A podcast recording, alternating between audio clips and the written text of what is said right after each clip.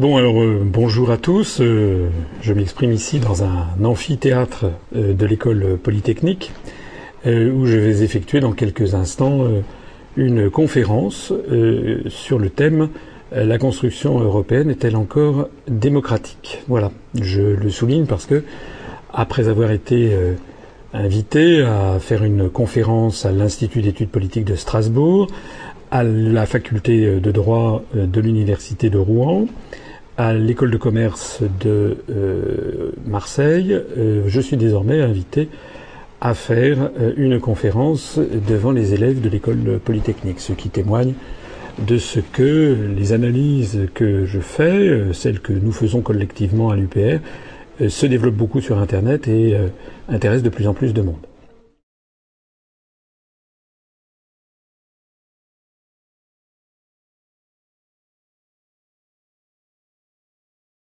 Alors, s'agissant de, la situation à Chypre, nous sommes le 26 euh, mars 2013. C'est une situation qui est extrêmement évolutive.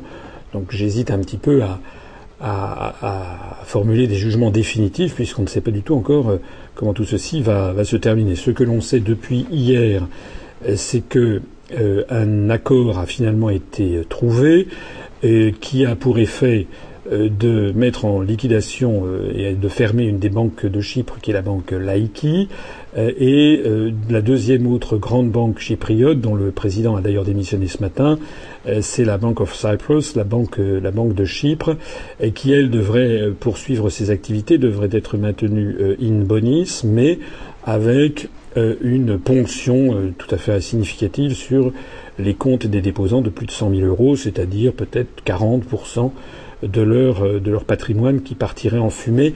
Pas tout à fait exactement en fumée, puisque si j'ai bien compris, il s'agirait euh, de donner aux gens qui seraient ainsi euh, ponctionnés l'équivalent en actions de cette banque. Enfin, évidemment, comme elle est au bord du dépôt de bilan, les actions ne valent pas grand-chose. Quant aux grands déposants sur la première de banque dont je parlais, la banque Laiki, nul ne sait exactement ce qui, à quelle sauce ils vont être mangés. Euh, les dépêches de presse restent extrêmement évasives sur la question et évoquent simplement de grosses pertes. Il est possible que les gens perdent 40, 50, 60, 70% de ce qu'ils avaient déposé sur, euh, leur compte. Alors, il y, a énormément de choses à dire sur cette, question. La première chose à dire, c'est que le plan qui a été euh, finalement décidé, c'était le plan qui avait été proposé voici une dizaine de jours euh, par Madame Christine Lagarde en tant que directrice générale du Fonds monétaire international. Euh, c'est ce plan qu'elle avait déjà présenté. Elle voulait prélever 30 à 40% sur les gros déposants au-dessus de 100 000 euros. Pourquoi au-dessus de 100 000 euros? Parce qu'il y a une directive européenne qui avait fixé le principe que les déposants qui ont moins de 100 000 euros sur leur compte euh, sont, doivent être garantis. Bien. Le problème, c'est que lorsque Madame euh, Lagarde avait évoqué ce sujet, elle avait été soutenue par les Allemands, les Finlandais, les Pays-Bas et euh, la Slovaquie, euh, tous ces États dont le, qui sont à la fois, comment dirais-je, très attentifs à la situation sur l'euro, plutôt dans le camp des bénéficiaires en termes de zone Target 2, enfin de, ils ont des excédents sur le système Target 2, et également ce sont des, des, des pays en particulier les Pays-Bas, la Finlande, où euh, il y a des parlements très très actifs et qui n'ont pas du tout envie de voir que l'on ponctionne euh, les contribuables.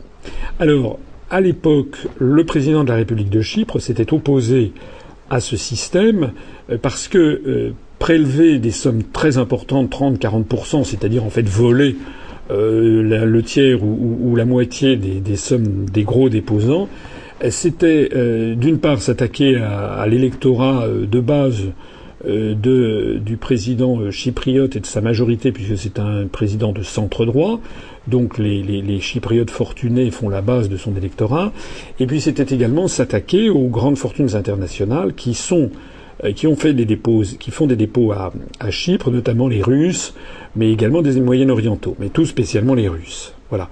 Il faut savoir, ça a d'ailleurs été largement dit dans les médias, que euh, la finance représente une partie très importante euh, du euh, produit intérieur brut de l'île de Chypre. Et donc le président s'est bien rendu compte, a bien compris que si l'on taxe de 30 ou 40% les gros déposants, eh bien ceux-ci vont fuir, ne reviendront plus à Chypre. Et c'est, d'ailleurs ce qui va, ce qu'on anticipe maintenant, c'est un effondrement du produit intérieur brut de l'île de l'ordre de 15 à 20% de façon euh, euh, très, à très court terme. Je le signale d'ailleurs au passage parce que très régulièrement, il y a des européistes qui viennent me trouver en me disant mais vous vous rendez compte si nous sortons de l'euro, ce serait une catastrophe, etc.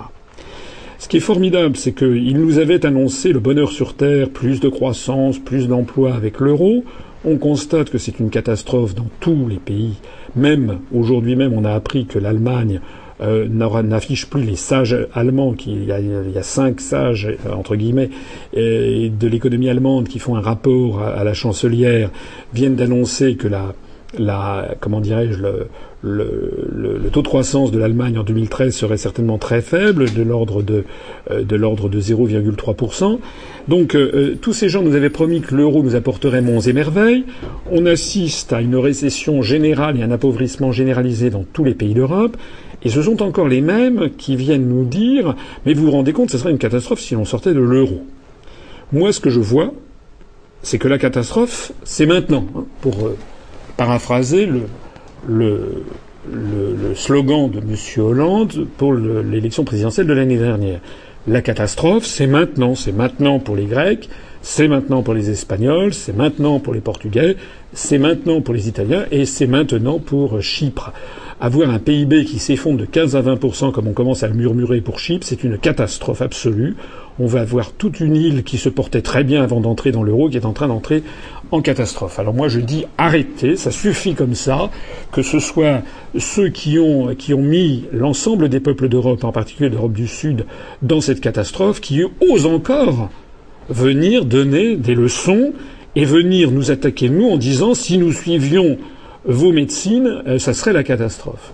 Je rappelle d'ailleurs au passage que l'Islande, par exemple, a suivi des médecines qui sont justement celles euh, que nous préconisons, c'est-à-dire euh, de, d'abord de rester en dehors de l'Union européenne et de l'euro, deuxièmement d'aller laisser les, banques suivre leur faillite, de ne pas intervenir, et puis en fait de dire zut à la pensée unique. Et, et finalement l'Irlande se porte bien. On apprenait d'ailleurs il y a quelques heures que le parquet général en Islande de Reykjavik a décidé de poursuivre en justice la plupart des dirigeants et des cadres supérieurs des grands établissements bancaires islandais, justement pour fausse présentation, pour faute, pour trafic de, de, faux en écriture euh, comptable, etc.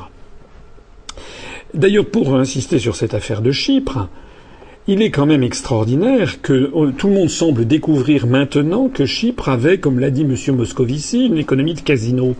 C'est-à-dire en fait une économie avec un très fort pourcentage de finances. Mais ce sont les mêmes qui nous avaient dit, voici encore quelques années, que c'était très bien, que c'était justement ce qu'il fallait, qu'on nous donnait en exemple la City londonienne, on nous donnait en exemple le fait qu'il fallait développer les activités tertiaires et les activités financières. Donc maintenant qu'ils s'aperçoivent que ces activités sont en fait proches du casino, ce sont en fait des jeux d'écriture comptable, on est dans un domaine purement virtuel, d'un seul coup, ils se pincent le nez en disant Ah mais non, nous, on n'avait pas prévu ça. Mais on se moque de qui? On sait très bien que la Grèce a falsifié ses comptes, avec l'aide de Goldman Sachs d'ailleurs, pour entrer dans l'euro.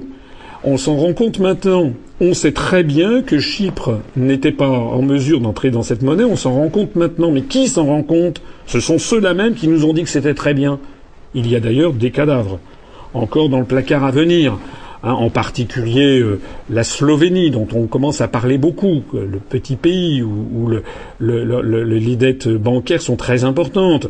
On signale que euh, le, bilan des banques chypriotes était très important, cette fois le PIB du, de, de, Chypre, mais on oublie de dire qu'il est de 20 ou 25 fois le PIB du Luxembourg. Peut-être qu'un jour, qui, sait, ça, ça, touchera également euh, nos amis luxembourgeois. Et puis de toute façon, il suffit de voir ce qui se passe en Espagne, où l'on vient d'annoncer, aujourd'hui même, la, la, Banque centrale d'Espagne a annoncé qu'il y aurait euh, une récession euh, en, en 2013. Aujourd'hui même, l'Italie a annoncé également une récession supérieure à 2,3% en 2013. Euh, bref, c'est la, la, récession partout. Alors pour terminer sur Chypre, eh bien ça va avoir des contre-coups, puisque dans un premier temps, comme je le soulignais tout à l'heure, le président chypriote s'était opposé à ce que l'on taxe ou ce que l'on vole, pour parler plus clairement, les gros déposants au-dessus de 100 000 dollars. En réalité, il a donc demandé que l'on vole un peu tout le monde pour que chacun ait moins à payer, et donc que ça s'applique à tout le monde, y compris aux petits déposants. Bien. Le problème, c'est que vous avez vu que l'île est entrée en insurrection. Il y a des petits déposants euh, qui n'ont pas vu du tout pourquoi on allait leur piquer leurs économies. Même on évoquait un taux de 6,7% pour les moins de 100 000 euros de dépôt et de 9,9 pour les plus de 100 000 euros. Donc ce système a volé en éclats sous la pression de la rue, sous la pression populaire, et donc on en est arrivé au système que je viens de décrire. Mais ce système-là n'est pas sans inconvénient. D'une part, je l'ai dit, bien, euh, ça en est fini pour longtemps probablement de la place financière chypriote. Ça veut donc dire que les gens qui se sont fait piquer 40 ou 50% de leurs revenus, eh bien, n'y reviendront plus. On murmure d'ailleurs aujourd'hui même qu'en fait, par des complicités, il y a beaucoup de Russes qui sont parvenus à retirer leur argent des banques incriminées depuis une semaine. Donc, selon des rumeurs tout à fait récentes qui circulent, en fait, il y aurait peut-être moins à piquer que ce qui était prévu. Je signale d'ailleurs que toutes ces mesures relèvent du domaine de la loi, puisqu'on est quand même dans les, pays en général, euh, on évite quand même de piquer dans la caisse euh, sans qu'il y ait quand même l'aval du Parlement. Ça veut donc dire qu'il faut qu'il y ait l'accord non seulement du Parlement chypriote, mais également d'un certain nombre d'autres parlements à travers l'Europe. Donc l'affaire n'est même pas close de ce point de vue-là. Le serait-elle, c'est-à-dire que l'affaire serait-elle définitivement bouclée du point de vue juridique, que ça aurait des conséquences, c'est-à-dire que les, euh, les, grosses fortunes euh, qui ont euh, évidemment ne vont plus mettre leur argent à Chypre, mais elles ne vont pas non plus le laisser très longtemps en Italie, en Espagne, au Portugal, en Irlande et peut-être même en France. N'est-ce pas? C'est clair, parce que maintenant il y a un tabou qui a sauté, il y a un verrou qui a, qui a volé en éclats, c'était justement le fait qu'on ne touchait pas au dépôt des, des, déposants. Donc dans la mesure où les gens vont prendre peur, ils vont faire quoi? Ben, Ils vont retirer leur argent, soit ils vont quitter la zone euro et ils vont donc s'investir euh, dans de l'or ou bien ils vont racheter du dollar, euh, ce genre de choses. C'est d'ailleurs la raison pour laquelle on a assisté juste après l'annonce de la, de la décision à une baisse assez sensible du, de l'euro, d'environ 1%. mais il y a aussi quelque chose qui ne se voit pas par le grand public, mais qui est peut-être beaucoup plus important, euh, c'est que les euh, gens, les gros déposants dans les pays d'Europe du Sud vont transférer probablement leurs avoirs vers des banques allemandes, euh, c'est-à-dire des banques situées en Allemagne en tout cas. Parce que, et dans des grosses banques ayant, ayant une bonne réputation. Ça veut donc dire qu'il serait assez vraisemblable de constater au cours des semaines qui viennent euh, qu'on a de nouveau un, un, déficit géant qui se creuse entre euh, d'une part euh, toutes les fortunes qui fuient l'Espagne, l'Italie, euh, la Slovénie, la Grèce, le Portugal et qui vont placer leur euro en, en, Allemagne. Je me suis déjà exprimé sur cette question, c'est un peu technique, mais la conséquence ce serait un déséquilibre qui ne peut mettre l'Allemagne que de très mauvaise humeur puisqu'elle va voir affluer chez elle au bilan de la Bundesbank des créances euh, sur euh, les banques centrales de ces pays du Sud euh, dont elle se méfie. En conclusion, c'est un sujet un peu, un peu technique, j'en ai bien conscience, mais enfin, il faut quand même en parler d'un point de vue technique. Hein. je suis effaré, moi, de voir à quel point les responsables politiques français n'y connaissent strictement rien. Ce sont des gens totalement incompétents et qui ont pignon sur rue et qui formatent l'opinion publique parce qu'on les présente dans les médias. Euh, c'est d'ailleurs la raison pour laquelle beaucoup de Français se précipitent pour écouter euh, sur Internet tel ou tel expert qui dit autre chose que ce que l'on nous raconte à la télé. Donc il est important d'être précis sur, euh, sur le sujet. Ce qui est certain en tout cas, c'est que cette affaire d'euro n'est toujours pas terminée. La crise de l'euro, elle a commencé en 2010, 2011. Elle ne fait que s'aggraver. Et euh, il serait de la plus grande urgence que les Français en tirent les conclusions et en sortent. Et arrêtent, arrêtent de se laisser enfumer par les médias qui leur disent que rien ne serait pire que de sortir de l'euro. Ça n'est pas vrai. Je ne dis pas que sortir de l'euro sera forcément une vallée de roses, mais ce qui est sûr, c'est que si nous restons dans l'euro, nous allons à la catastrophe.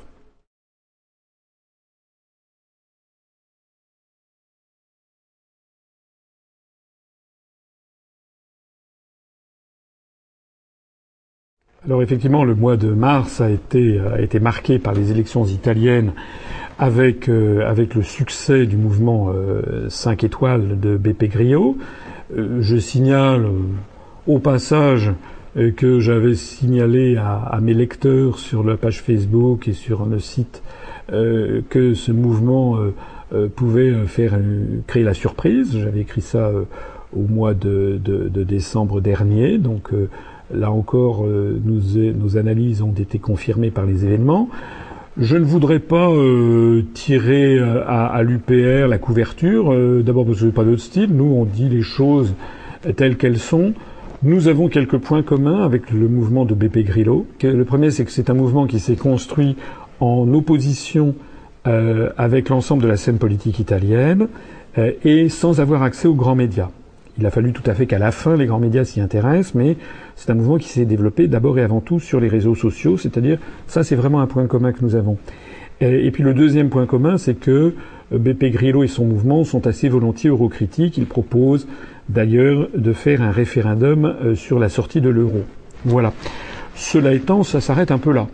Parce que euh, d'abord BP Grillo, c'est un, c'est un comédien, un comique. Alors certains l'ont comparé à Coluche ou ce genre de choses. Bon, en tout cas, c'est quelqu'un qui n'a aucune expérience euh, professionnelle, euh, ni dans la haute administration, ni dans les allées du pouvoir, euh, ni aux finances, ni dans la diplomatie, ni dans l'industrie, ni dans le commerce extérieur, etc. Bref, c'est quand même quelqu'un qui est un peu arrivé par, par hasard et qui n'a pas non plus une longue carrière de politique derrière lui, au contraire. Donc ça, c'est la première chose qui nous distingue par rapport à nous. Donc ça donne un parfum de quelque chose de pas très sérieux. Euh, à, tout ce qu'il peut dire. Sa simple personnalité jette un doute sur son discours. Et puis deuxièmement, ce que je note, c'est que BP Grillo, il est comme tous nos souverainistes à la française, hein, comme Madame Le Pen, Monsieur Dupont-Aignan, Monsieur Mélenchon, euh, Monsieur Chevènement, etc. C'est-à-dire qu'il garde un silence absolu sur l'origine de la construction européenne. M. B.P. Grillo ne dit pas un mot du rôle des États-Unis d'Amérique. Il ne dit pas un mot sur les liens d'Alcide de Gasperi, le père de l'Europe du point de vue italien, avec euh, les, Américains. M. B.P. Grillo, euh, par ailleurs, euh, se dit pour l'Europe. Il ne propose pas du tout d'en sortir. Donc il fustige, il est un peu comme les personnalités françaises que je viens de citer, c'est-à-dire qu'il fustige les conséquences sans jamais s'intéresser aux causes. Hein. Donc ça, ça nous met, nous, un peu la puce à l'oreille, ça nous donne le sentiment de quelqu'un qui, au mieux, ne sait pas très bien où il veut aller, ou au pire, pourrait éventuellement jouer un rôle et qui n'est pas forcément celui que l'on croit. Il y a encore autre chose, c'est que BP Grillo a formulé des, formule des propos, des propositions qui parfois sont quand même ce qu'on appellerait en France poujadistes ou bien authentiquement populistes. C'est quelqu'un qui a tendance un peu à ramasser tous les sujets de mécontentement, exactement comme le Front National d'ailleurs en France, ou un peu comme le Front de gauche. Il suffit qu'il y ait des mécontentements pour s'en emparer. Alors ça, c'est vraiment euh, ce genre de partis qui sont des partis défouloirs. Alors les gens y viennent parce qu'ils crient, ils s'opposent à telle et telle chose. C'est très gentil, mais tout ceci ne donne pas une ligne directrice. Nous, à l'UPR, je me permets d'insister sur ce fait, il y a toute une série de choses qui mécontentent les Français dont nous ne parlons pas. Et je pense que c'est, euh, me semble-t-il, à l'honneur de notre mouvement.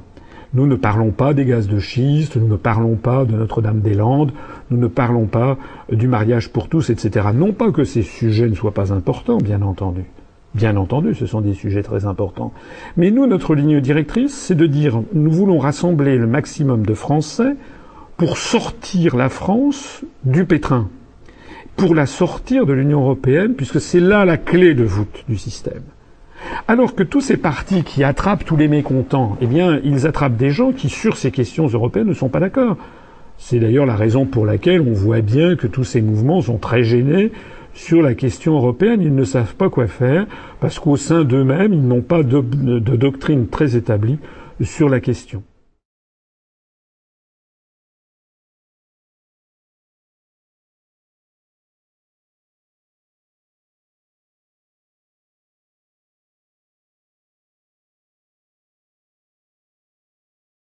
Écoutez, le, Front National, c'est exactement, tombe exactement dans la critique que je viens de, formuler. Le Front National, c'est un parti qui attrape tout, euh, toutes les toutes les, récriminations, qui veut attraper toutes les récriminations des Français. Bon, donc ça c'est très gentil, euh, mais tout ceci ne fait en aucun cas une ligne directrice.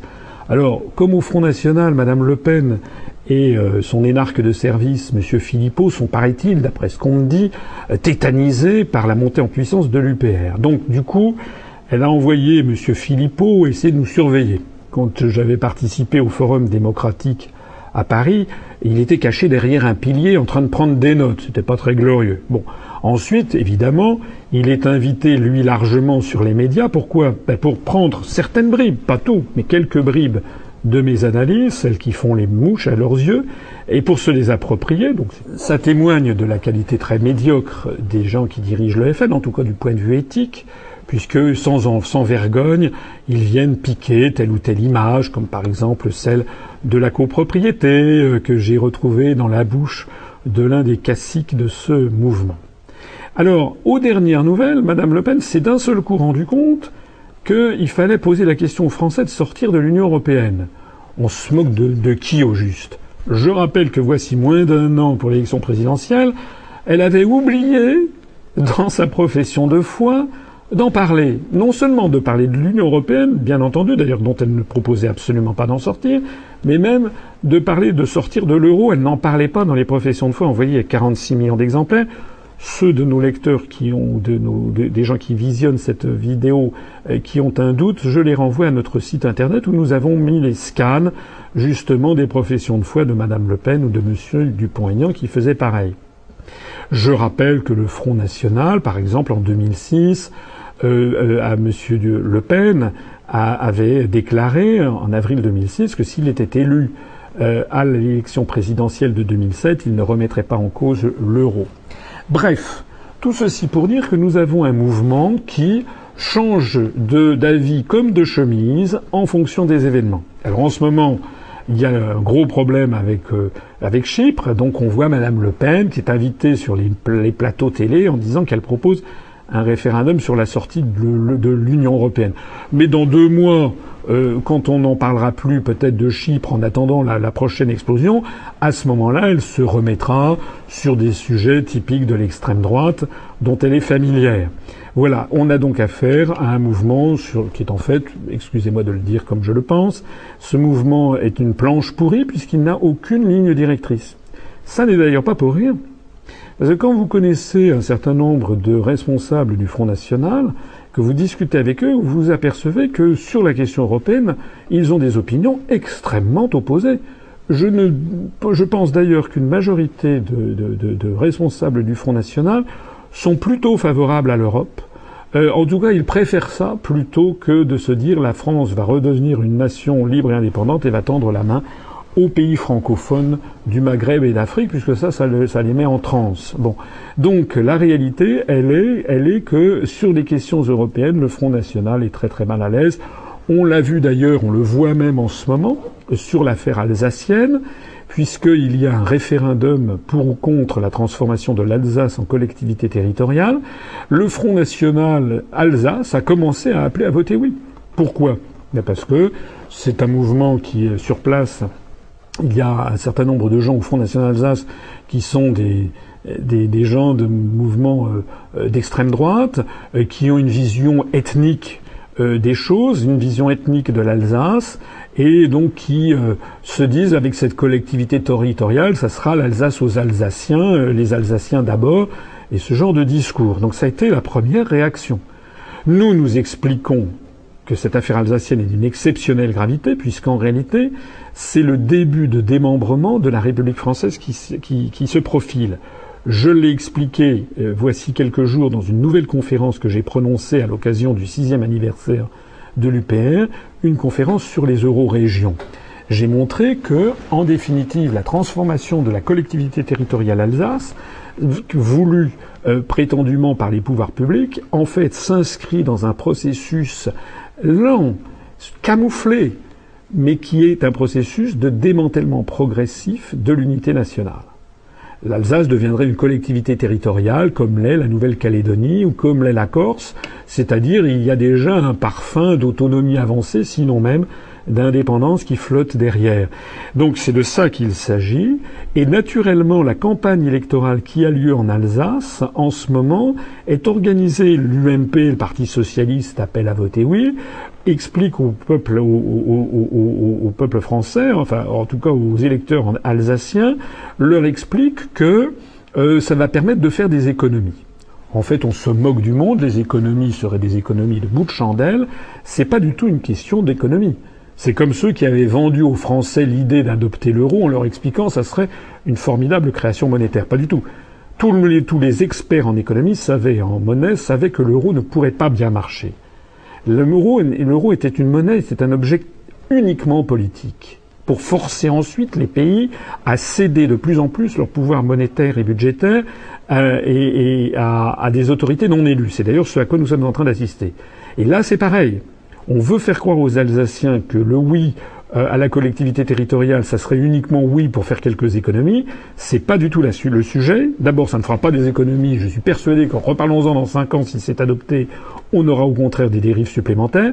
Mais la, réalité, elle n'est pas là. Elle est dans le démembrement de l'unité de la République. Je renvoie à ma conférence pour expliquer ce qui se cache derrière dans cette affaire d'Europe des régions. Alors, en définitive, aux dernières nouvelles, voici que le Front National a désormais décidé maintenant euh, d'appeler à voter, non à ce référendum. Là, encore une fois, on a affaire à quelque chose qui n'est pas sérieux.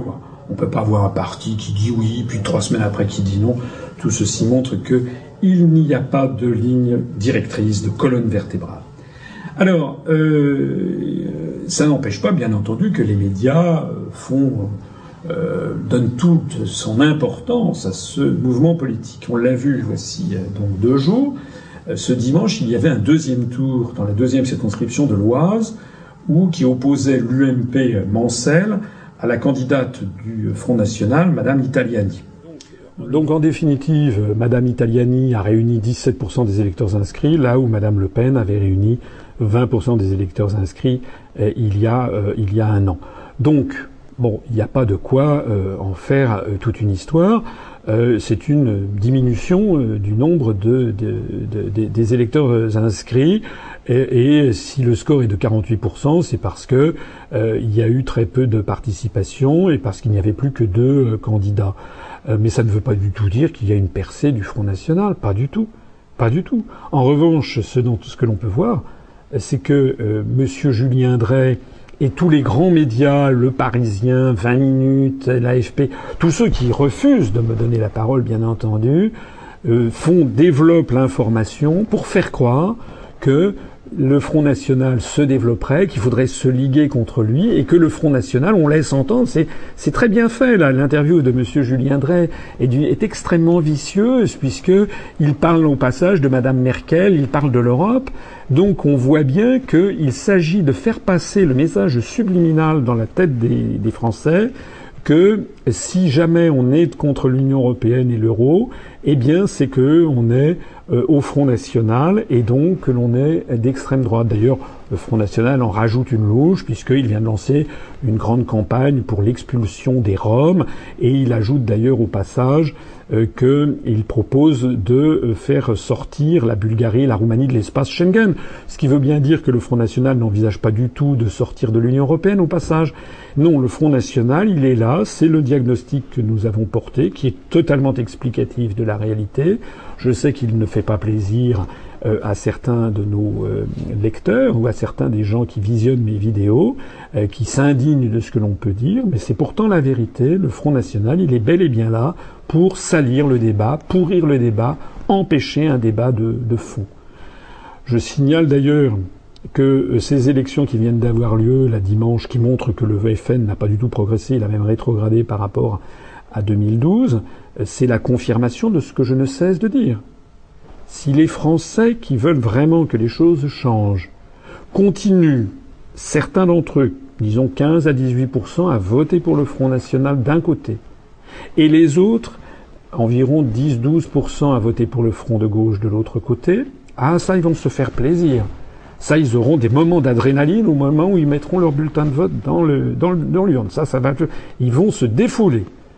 Mais je prends le pari que s'ils restent comme ça, en 2017, nous aurons le même scénario et nous verrons élire soit M. Sarkozy qui aura fait euh, un, retour orchestré par les médias, soit M. Fillon ou M. Copé qui auront été médiatisés, soit peut-être une tierce personne. Je conseille d'ailleurs au passage de garder l'œil euh, sur Madame Christine Lagarde, que l'on nous présente sous des traits très sympathiques en ce moment dans la presse française.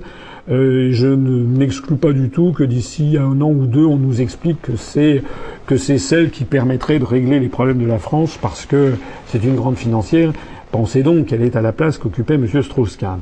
Donc tout, tout, tout, se mettra en place pour que 2017, il y ait une prétendue euh, une prétendue alternance et on verra de nouveau l'UMP revient au pouvoir. Pourquoi? Ben Parce que tout simplement, Madame Le Pen aura fait à ce moment-là, euh, euh je sais pas moi, 17,91% euh, des voix au premier tour et Monsieur Mélenchon aura fait 11,7% des voix au premier tour et leurs électeurs diront c'est pour 2022.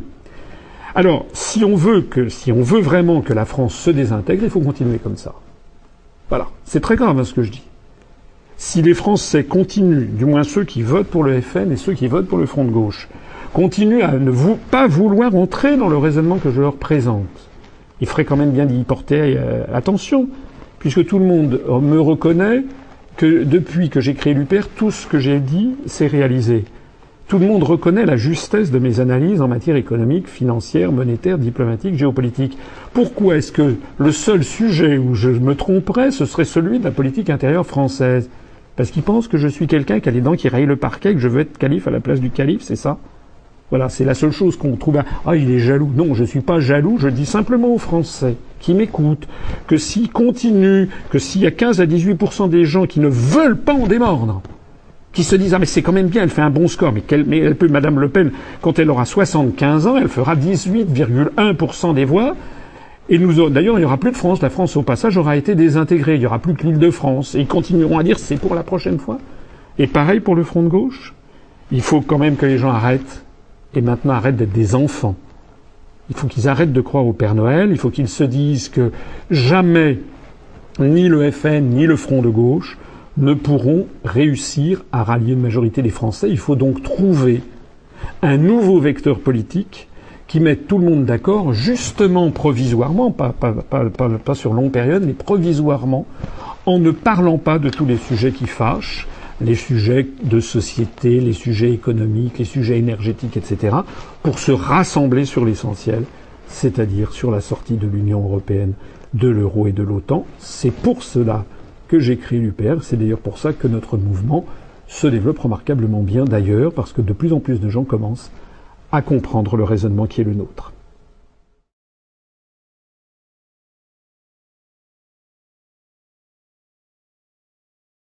Alors effectivement, nous avons lancé une pétition euh, pour appeler euh, le maximum de Français et d'étrangers du monde entier à se mobiliser pour demander que le gouvernement renonce au projet de loi Fioraso et également que euh, la proposition de loi de 36 sénateurs qui va dans le même sens soit abandonnée. nous avons beaucoup insisté là-dessus parce que c'est un sujet qui est capital. Nous avons affaire actuellement à une désintégration délibérée du, du niveau national par le haut et par le bas. Par le haut, c'est par la Commission européenne, la Banque centrale européenne, le FMI, l'euro, qui nous ont piqué euh, plus de 80-90% de tous nos choix stratégiques. Et par le bas, c'est justement par la désintégration territoriale avec les autonomies de plus en plus importantes de des, des euro-régions. J'en parlais tout à l'heure avec l'Alsace. Ceci a une traduction en termes linguistiques puisque au, même moment, à, quelques jours près, Madame Aurélie Filippetti, qui est la ministre de la Culture, a installé en France, à Paris, une commission pour le développement des langues régionales. Le breton, l'occitan, le corse, l'alsacien, etc., le basque. Et au même moment, à quelques jours près, Madame Fioraso a présenté au Conseil des ministres un projet de loi qui, si on allait jusqu'au bout, aurait pour effet d'autoriser en France des établissements d'enseignement supérieur ou de recherche à faire tous leurs examens et à dispenser tous leurs enseignements exclusivement dans une langue étrangère, c'est-à-dire en, anglais. Alors nous, nous sommes, nous, observons, si vous voulez, qu'il y a, comme par le haut et par le bas, c'est la même chose. Ce, qui est visé, c'est la France, la République française, la langue française, c'est-à-dire en définitive quoi? Tout ce qui pouvait faire contrepoids à l'impérialisme de l'hyperpuissance américaine et de l'empire euro-atlantiste qu'elle est en train de bâtir. C'est de ça qu'il s'agit. C'est d'une exceptionnelle gravité. C'est la raison pour laquelle nous avons lancé une pétition pour demander que cette proposition de loi des sénateurs et que ce projet de loi gouvernemental soit reporté. Bien entendu, nous ne sommes pas contre l'apprentissage de l'anglais. Évidemment, on en est loin d'ailleurs. Euh, euh, euh, il se trouve, par exemple, si vous allez en ce moment dans des instituts d'études politiques ou dans des écoles de commerce, il y a déjà un certain nombre de cours qui sont entièrement et obligatoirement en langue anglaise. Donc on est déjà lancé là-dedans. Ce contre quoi nous sommes, c'est l'idée même que des jeunes qui ont 20 ans, 21 ans, 22 ans ne seraient même plus, euh, ne serait même plus nécessaire pour eux euh, d'apprendre euh, à parler le français, par exemple, sur des termes techniques en marketing, en mercatique, en, en, finance, en comptabilité, en comptabilité analytique, en, droit, en, ressources humaines, mais aussi en relations internationales, mais aussi en culture générale. Parce que la très grande majorité des diplômés de l'enseignement supérieur français, même dans les écoles de commerce, auront quand même d'abord vocation à travailler en France. Ils ont quand même d'abord vocation à connaître aussi les dispositifs juridiques français, les termes techniques français, et puis la culture générale française. Donc qu'est-ce que cela signifie? Puis j'ajoute bien entendu que euh, euh, si euh, abandonner l'apprentissage dans l'enseignement supérieur français en, en, en France, c'est évidemment envoyer le plus calamiteux des messages à tous les pays de la francophonie. C'est leur dire, écoutez, euh, on s'en fiche, apprenons donc tous l'anglais. Comme disait De Gaulle, comment voulez-vous que les autres croient en vous si vous n'y croyez pas vous-même? Comment la France pourrait-elle maintenir son rayonnement mondial, le rayonnement de sa langue, si elle est la première à la saboter? L'argument qui veut que ce soit demander pour avoir des élèves étrangers est un argument scandaleux. La France est déjà le troisième pays de destination mondiale des élèves étrangers. Ce n'est pas un objectif en soi d'avoir des étudiants étrangers. D'ailleurs, figurez-vous que les étudiants étrangers qui viennent en France, vous savez pourquoi ils viennent en France? C'est pour parler le français.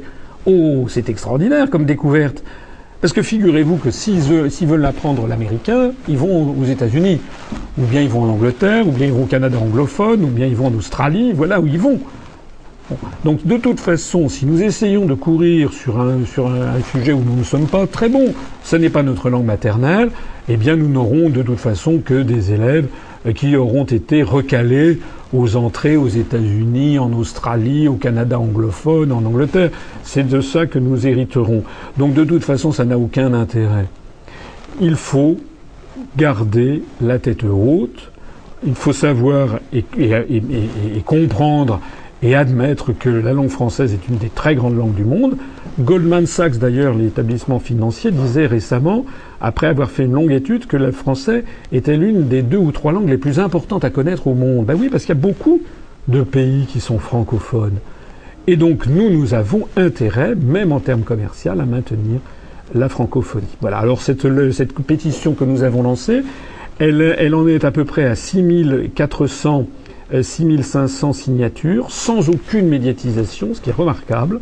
Et il me plaît de souligner que parmi les signataires, il y en a qui viennent de 61 pays du monde. Ce sont soit des Français expatriés, des jeunes Français expatriés, hein, aux États-Unis, en Angleterre, en Allemagne, en Australie, qui sont donc les premiers à connaître le poids de la langue française. Et on ne va pas les soupçonner, eux, de ne pas vouloir parler l'anglais, puisqu'ils parlent l'anglais. Encore une fois, nous ne sommes pas contre l'apprentissage des langues étrangères mais je dis bien des langues étrangères avec un pluriel. Hein. Nous devons développer l'apprentissage du chinois, du japonais, euh, de l'arabe, du russe, du portugais, de l'espagnol, euh, de l'hindi éventuellement, euh, du turc, de toutes ces langues qui sont des langues importantes. C'est ça l'ouverture sur le monde. La mondialisation ne doit pas être l'américanisation. Merci.